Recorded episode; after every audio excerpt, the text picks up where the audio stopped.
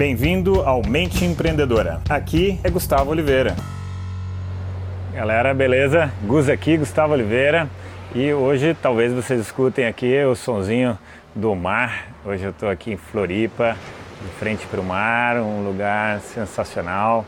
Enfim, é, e hoje eu resolvi falar aqui com vocês sobre como ter mais energia. Cara, nós somos movidos a energia, certo? Para você produzir, para você realizar os seus sonhos, para você realizar os seus projetos, você precisa de energia. E quanto mais você quiser produzir e realizar, mais energia você precisa ter. Então, eu vou te ensinar aqui duas técnicas que eu utilizo e que são muito importantes para eu manter o meu nível de energia alto. Quando eu não consigo manter meu nível de energia alto, acaba que a gente dá aquela baqueada, às vezes fica gripado, acontece. Mas é algo que você precisa estar gerenciando né, o tempo todo. Por exemplo, semana passada eu não consegui gerenciar isso bem e aí acabei ficando gripado. Então, fiquei gripado ali, eu já começo a trabalhar para eu levar logo meu nível de energia para eu melhorar mais rapidamente. Então vamos lá. Bom, primeira grande questão é a alimentação, né? O alimento está é, tá dentre as principais fontes de energia. E mas tem alimentos que têm mais energia, alimentos que têm menos. Em geral, alimentos que são de difícil digestão, né, eles têm muito menos energia. Alimentos que estão mais na base da cadeia alimentar, como os vegetais, né, eles têm muito mais energia, porque eles sofreram menos é, processamento.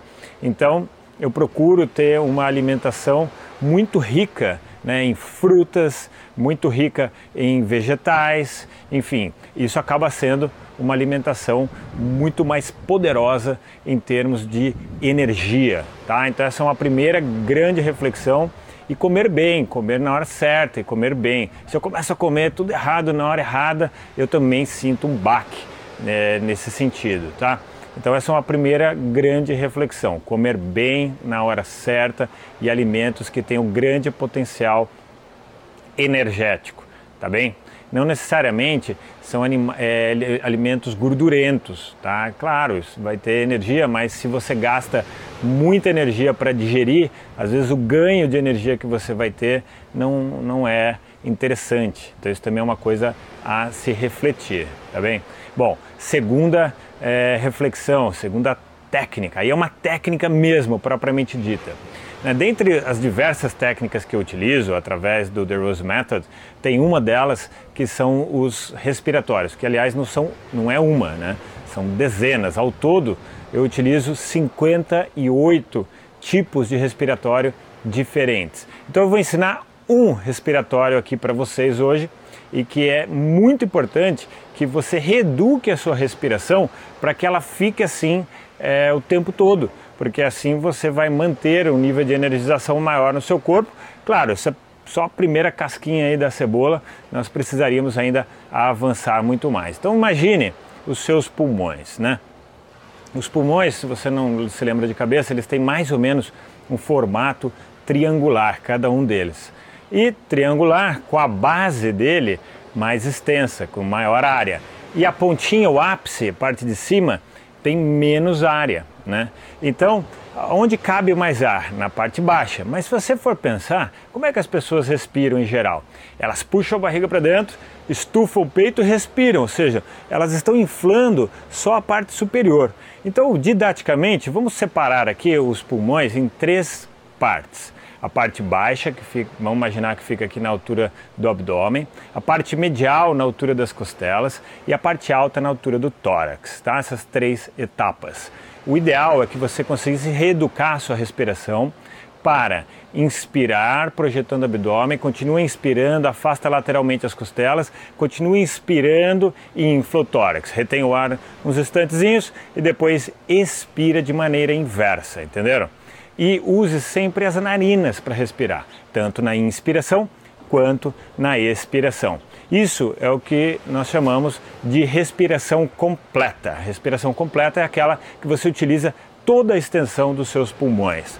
Então, para você reeducar a sua respiração dessa maneira, para que naturalmente você respire assim, sem perceber, de uma maneira automatizada, já condicionada, eu falei de condicionamento em uns vídeos para trás, você precisa sentar e treinar todos os dias durante bastante tempo, tá? Hoje eu não preciso pensar mais em fazer uma respiração é, completa, né? Porque imagina, eu já faço isso, esse tipo de treinamento diariamente há 12 anos, então isso aqui já automatizou né, no meu sistema biológico.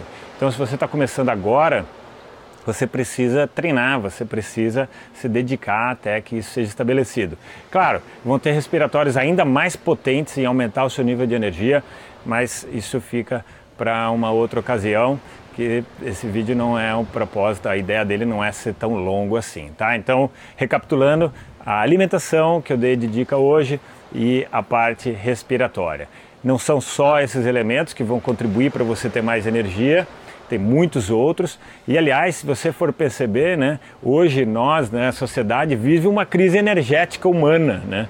Todo mundo, é, veja como faz sucesso, né? Por exemplo, energéticos. As pessoas tomam muito energético para ficar animada, para ficar eletrizada, porque elas sentem ali talvez uma fadiga, talvez senta, sintam uma falta mesmo de energia, de vitalidade, de disposição. Então, se esse é o seu caso, comece a trabalhar com essas duas dicas que eu dei agora, tá bem?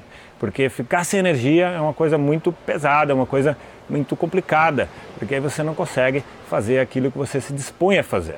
Né? E quando você tem um baque de energia, como eu tive semana passada, eu acabo produzindo muito menos. Isso dá uma agonia, né? dá uma frustração você não conseguir produzir tudo que você gostaria. Então eu tenho esse elemento em mente de manter uma boa energia, uma boa vitalização como uma das coisas principais do meu estilo de vida. O estilo de vida aí em alta performance. E às vezes as pessoas falam, ah, mas você toma café, Gustavo? É, eu tomo café, mas eu tomo porque eu gosto, porque eu tenho prazer em tomar café. Eu não tomo café porque eu preciso para ficar acordadão e ligadão, entenderam? Então, se você gosta de café, não tem problema nenhum, né? Mas sabendo que o café às vezes tem um efeito rebote. Se você tomar demais, tem uma hora que ele te derruba o nível de energia. Ele dá uma animada no primeiro momento e depois dá uma derrubada. Mas não tem nada contra o café, tá? Se você gosta, continue tomando, mas saiba de ser comedido para não ter esse efeito rebote. E se você toma só para ficar energizado, pô, vamos mudar isso daí, vamos mudar esse condicionamento, vamos usar outra técnica de agora em diante, tá bem? Então deixo para vocês um abraço aqui de Floripa, abração. Chegamos ao final deste episódio de hoje. Compartilhe esse podcast se você gostou com um colega, com um amigo que você acha que tem tudo a ver com esse conteúdo, com essas sacadas da mente empreendedora.